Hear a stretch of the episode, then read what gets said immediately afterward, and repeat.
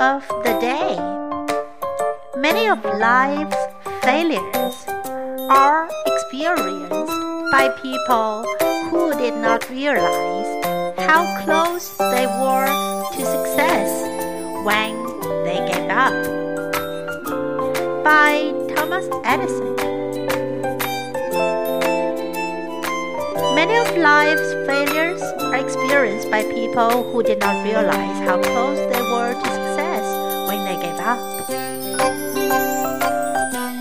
Word of the day. Experience. Experience.